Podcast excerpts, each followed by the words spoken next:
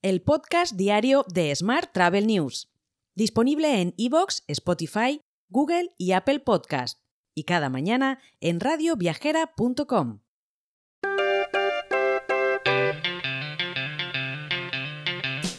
Saludos y bienvenidos un día más al podcast diario de Smart Travel News.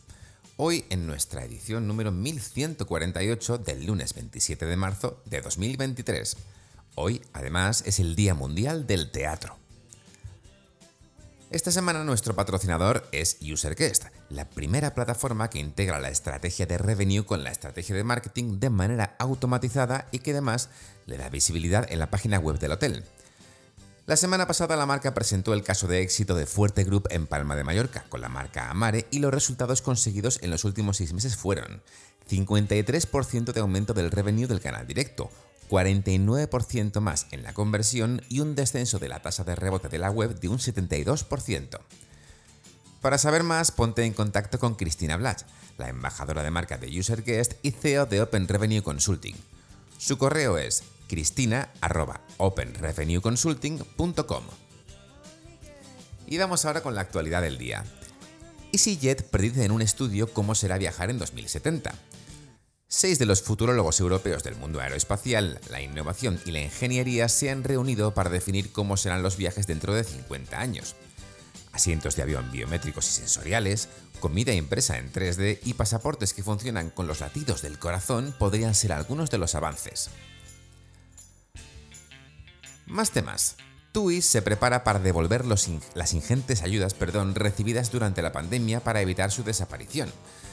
La compañía ha dado el visto bueno para una ampliación de capital de 1.800 millones de euros con la que liquidar las deudas contraídas desde marzo de 2019, especialmente con el gobierno alemán. Más asuntos.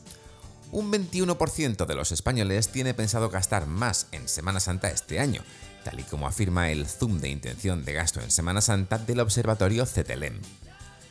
Este porcentaje es 4 puntos porcentuales menor que el año pasado, cuando un 25% de los españoles encuestados tenía intención de aumentar el gasto. Cambiamos de asunto.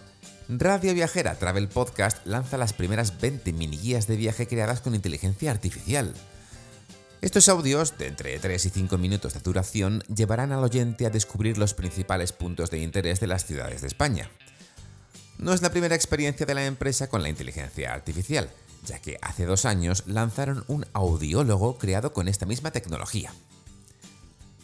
Por otra parte, el ex consejero delegado del corte inglés, Víctor del Pozo, ha abandonado el Consejo de Administración de Iberia, según se ha publicado en el Boletín Oficial del Registro Mercantil.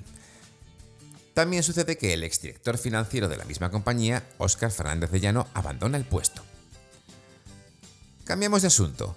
Madrid triunfa entre los europeos como destino para pasar la próxima Semana Santa en 2023, según JetCost.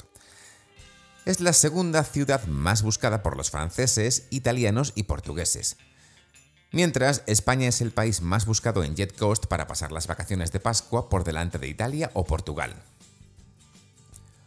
Hoy también te cuento que la Asamblea General de la Confederación Española de Agencias de Viajes, CEAB, ha reelegido a Carlos Garrido como presidente tras la celebración de elecciones el pasado 23 de marzo y que ha contado con el voto en contra de la Unión Nacional de Agencias de Viajes.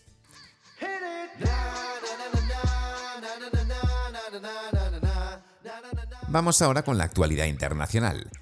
Expedia y Kayak han sido los primeros en ofrecer una convergencia anticipada con ChatGPT.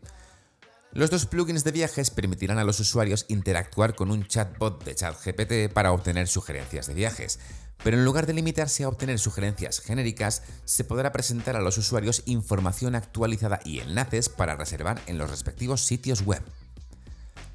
Mientras, TravelSoo planea lanzar su metaverso de viajes, que será una plataforma digital de experiencias de viaje. Este lanzamiento es una de las principales prioridades de la dirección de TravelZoo, junto con el aumento del número de miembros, que no creció precisamente en 2022, y el crecimiento de los ingresos. Por su parte, Home Exchange, la empresa de intercambio de viviendas, ha adquirido My Weekend for You, una red francesa de propietarios de viviendas que acogen a viajeros los fines de semana para descubrir su ciudad o región y compartir así sus actividades favoritas. Como casi siempre, no se han revelado los términos del acuerdo.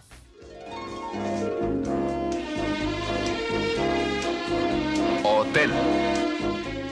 Y terminamos con la actualidad hotelera. Los hoteles mejoran sus indicadores de rentabilidad. Así se desprende de los datos de tarifa media diaria publicados este pasado jueves por el Instituto Nacional de Estadística en la encuesta de coyuntura turística hotelera, que recoge que la facturación media diaria de los hoteles por cada habitación ocupada en febrero fue de 99,8 euros. Esto supone un 13% más con respecto al mismo mes de 2022. Por último, te cuento que la cadena Leonardo Hotels reabre hoy las puertas de su establecimiento de 184 habitaciones en la localidad malagueña de Fuengirola, el Leonardo Hotel Fuengirola Costa del Sol. Todo tras haber permanecido 5 meses cerrado renovando y actualizando sus instalaciones. Te dejo con esta noticia. Mañana, por supuesto, más historias sobre el turismo. Hasta entonces, muy feliz lunes y feliz semana. Si quieres apoyar este podcast, déjanos tus valoraciones y comentarios en Spotify, Evox o Apple Podcast.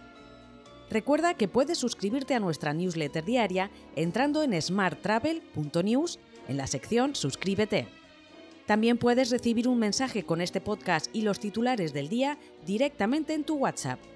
Solo tienes que añadir a tu lista de contactos el número 646 572 336 con el más 34 delante si nos escribes desde fuera de España, y después enviarnos un WhatsApp con la palabra alta. Gracias por escucharnos.